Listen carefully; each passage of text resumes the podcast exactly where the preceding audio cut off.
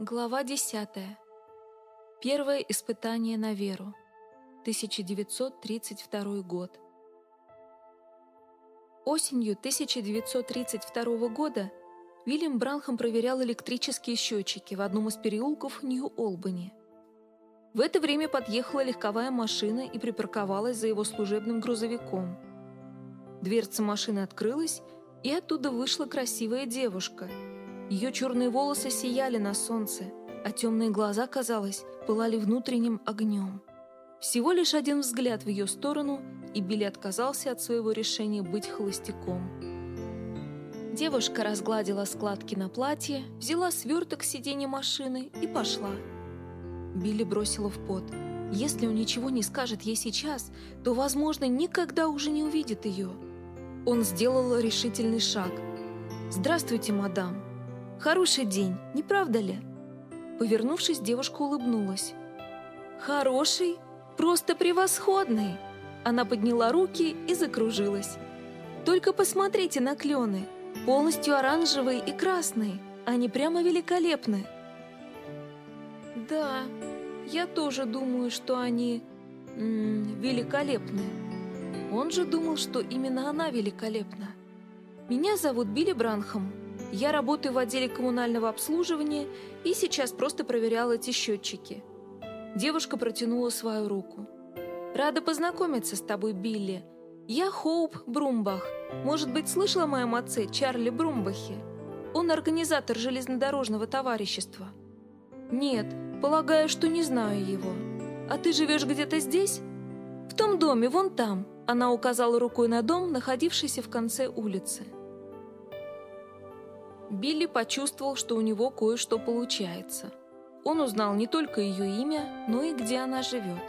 Однако этого было недостаточно. Он продолжал задавать Хоуп вопросы, ища повод, чтобы вновь с ней увидеться. Во время знакомства он выяснил, что она христианка и посещает местную миссионерскую баптистскую церковь на Уотт-стрит в Джефферсонвилле. Это был первый шаг к успеху. Знаешь, я совсем недавно, пару недель назад, стал христианином, и пока еще не хожу ни в какую церковь. Может быть, я посещу твою церковь в это воскресенье и посмотрю, понравится ли мне. Я займу тебе место, — с улыбкой сказала она. В следующее воскресенье, когда Билли вошел в церковь, он увидел, что возле Хоуп для него было свободное место. После служения, перед тем, как идти домой, они немного поговорили. Эта милая и приятная 19-летняя девушка заинтересовала его, как никакая другая женщина, какую он когда-либо встречал. Было нечто живительное в ее радости и невинности. Его влекло к ней как магнитом, и он снова и снова приходил в церковь на Уотт-стрит, пока не стал посещать ее регулярно. Билли признался себе, что причина, по которой он предпочел миссионерскую баптистскую церковь любой другой церкви в городе – заключалась в том, что туда ходила Хоу Прумбах. Однако вскоре у него появилось глубокое уважение к ее пастору. Доктор Рой Дэвис проповедовал о том, что Бог ничуть не лучше своего слова, и что христианин ничуть не лучше своей веры в Божье Слово. Утверждение, которое поразило Билли своей абсолютной истиной.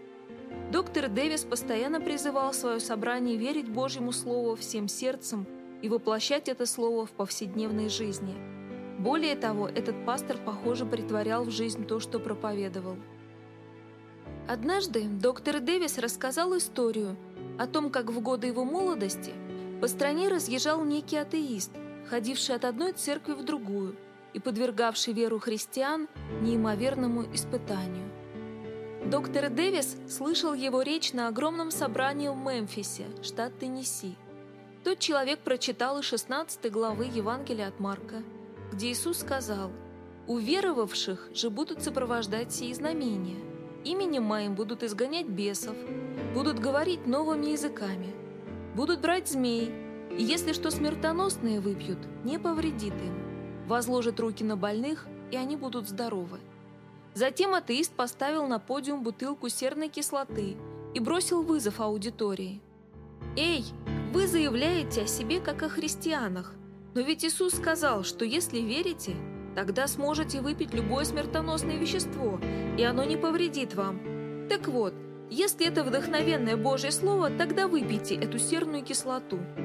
Несколько раз повторил он свой вызов, критикуя христиан за отсутствие веры и насмехаясь над самим понятием существования Бога. Молодой доктор Дэвис сказал пожилому методистскому епископу, сидевшему рядом с ним, «Если этот неверующий еще раз бросит такой вызов, я пойду туда и выпью ее». Епископ попытался отговорить его. «Этот человек просто лезет из кожи вон, оставь его в покое, сынок. В Библии говорится, не искушай Господа Бога твоего. Однако Дэвис был полон решимости. «Нет, я не оставлю его в покое, и если я умру на своем посту, я пойду в небеса, верую в Божье Слово».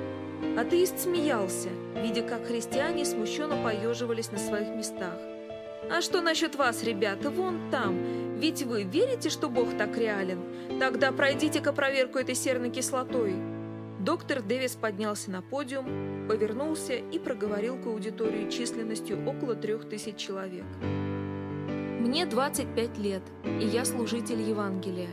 Я знаю, что мой Бог способен спасти меня от этой серной кислоты. Но тем не менее, если Он этого не сделает, я больше не позволю, чтобы этот неверующий стоял здесь и вот так подвергал сомнению Божье Слово». Он взял серную кислоту, и выпил до дна содержимое бутылки, не испытав при этом ничего, кроме резкой боли от вредного химического воздействия. Затем он проповедовал Евангелие с таким глубоким убеждением и жаром, что полторы тысячи людей заново посвятили свою жизнь Иисусу Христу. Слушая эту историю, Билли подумал, что методистский епископ проявил больше благоразумия, чем доктор Дэвис. Разве должен кто-нибудь испытывать Бога? Не сказал ли Иисус о тех неверующих фарисеях? Оставьте их. Если слепой ведет слепого, то оба упадут в яму. Хотя Билли не соглашался с поступком доктора Дэвиса, он по-прежнему восхищался верой своего пастора. Находясь в контакте с человеком такого глубокого убеждения, вдохновленный Билли стал уделять больше внимания Божьему Слову. Припев псалма, первого из тех, что Билли выучил в церкви, звучал так «Быть, как Иисус мой». Быть, как Иисус мой, хочу здесь быть, таким, как Он. И в этой жизни, стремясь к отчизне, прошу я быть таким, как Он. Эти слова стали постоянной молитвой в его сердце. «Иисус, помоги мне быть таким, как Ты». Прочитав Новый Завет во второй раз, Билли осознал, что ему нужно принять водное крещение – он читал 28 главу Матфея, где Иисус сказал Петру и другим ученикам, чтобы они научили все народы, крестя их во имя Отца и Сына и Святого Духа.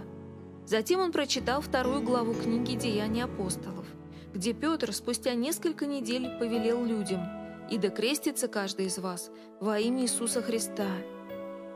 Билли считал, что если кто-нибудь и знал, что Иисус подразумевал под своим великим поручением – то это, должно быть, был Петр и остальные ученики. Итак, Билли попросил доктора Дэвиса крестить его таким же образом, как крестили апостолы в книге «Деяний». Несмотря на то, что это шло вразрез с учением миссионерской баптистской церкви, доктор Дэвис был обязан это сделать, и Билли был крещен в имя Господа Иисуса Христа. Много месяцев прошло с тех пор, когда с ним произошел тот несчастный случай на газовом заводе в Нью-Олбани. Вместо того, чтобы улучшиться, здоровье Билла ухудшилось. Теперь голова его тряслась, даже когда он носил очки с толстыми линзами. Без них он был почти слепым. Несмотря на его легкую диету, состоявшую из ячменного отвара и сока чернослива, его желудок болел почти не переставая. Но больше всего тревожило то, что он чувствовал, как из-за неполноценного питания его силы и жизненная энергия медленно угасали. Теперь же у него было новое лекарство – вера. Билли прочитал то, что сказал Иисус. «И все, чего не попросите в молитве с верою, получите». Затем он прочитал в пятой главе послания Иакова. «Болен ли кто из вас? Пусть призовет пресвитера в церкви, и пусть помолятся над ним, помазав его елеем во имя Господне, и молитва веры исцелит болящего, и восставит его Господь. Это был ответ на его нужду. Сразу же после прочтения этих слов Билли побежал домой к доктору Дэвису, прося, чтобы пресвитер помазал его илеем и помолился за него. После этого, радуясь и заявляя права на свое исцеление, он зашагал домой.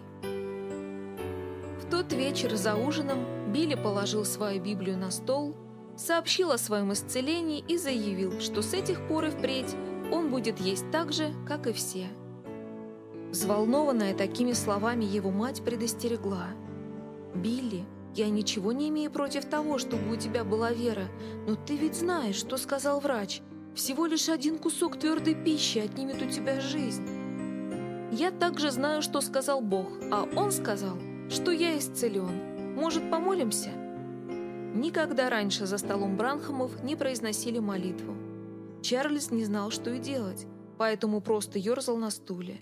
Илла кинула своего сына беспомощным взглядом, полным беспокойства, и разразилась слезами. Билли склонил голову и помолился. «Боже, если я и умру, я приду домой, веруя в Тебя. Твое слово сказало, что я исцелен. Я должен принять или то, что сказал врач, или то, что сказал Ты». Я полагался на слова врача уже больше года, и мне от этого нисколько не лучше. На самом деле мне становится хуже. Я больше не буду принимать то, что сказал врач. Теперь я принимаю то, что сказал ты. Пожалуйста, благослови эту пищу для наших тел. Я прошу об этом во имя Твоего Сына, Иисуса Христа. Аминь. Отодвинув в сторону свой стакан с соком чернослива, Билли положил себе в тарелку бобов, лука и кукурузного хлеба. Как только первый кусок коснулся его желудка, пища стала подниматься назад. Билли приложил руку к губам, чтобы удержать кусок во рту, и затем снова его проглотил. Он тут же отрыгнулся. Билли опять его проглотил. Желудок не переставал протестовать вторжению твердой пищи, вызывая у Билли рвоту и покрывая его горло и рот жгучей кислотой.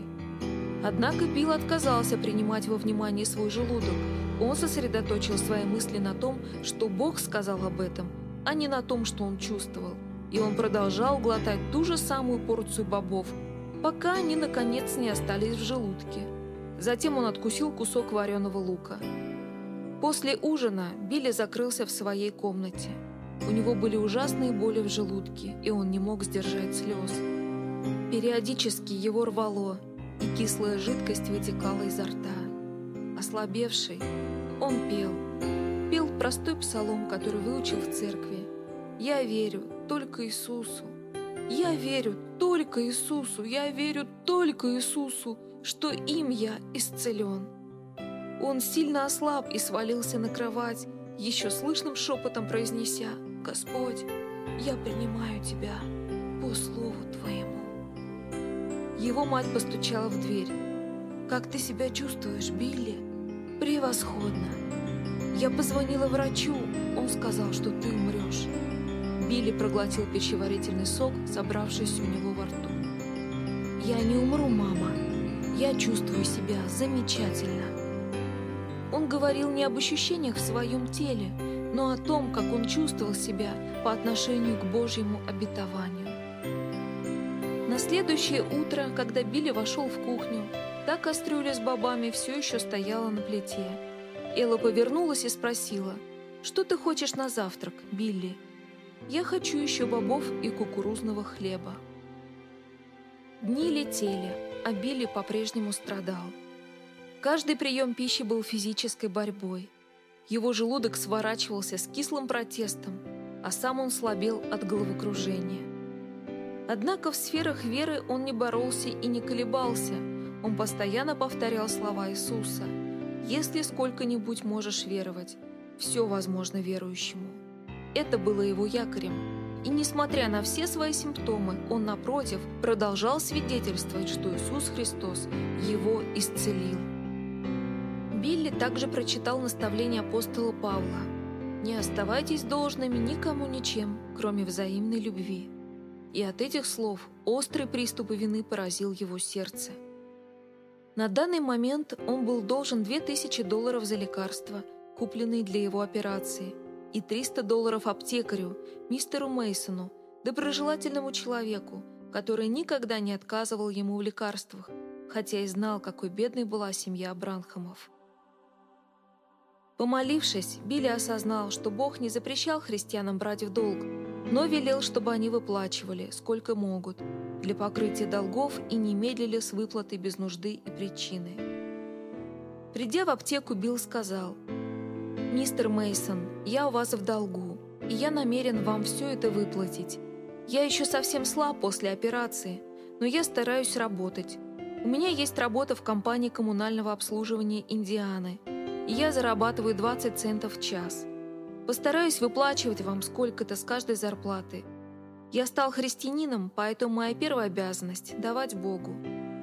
Во-первых, я должен платить Ему свою десятину. Затем моя обязанность – оплатить свои долги. Денег мне сейчас не хватает.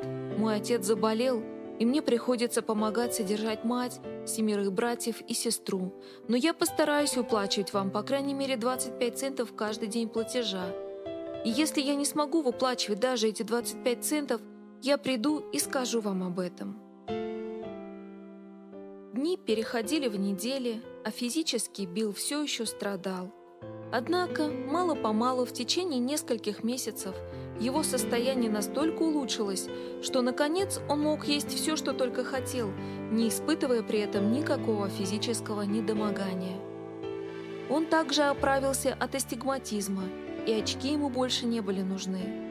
Когда глазной врач проверил его, его зрение оказалось нормальным. Билл пылал от радости, и его уверенность в Божьих обетованиях сильно возросла.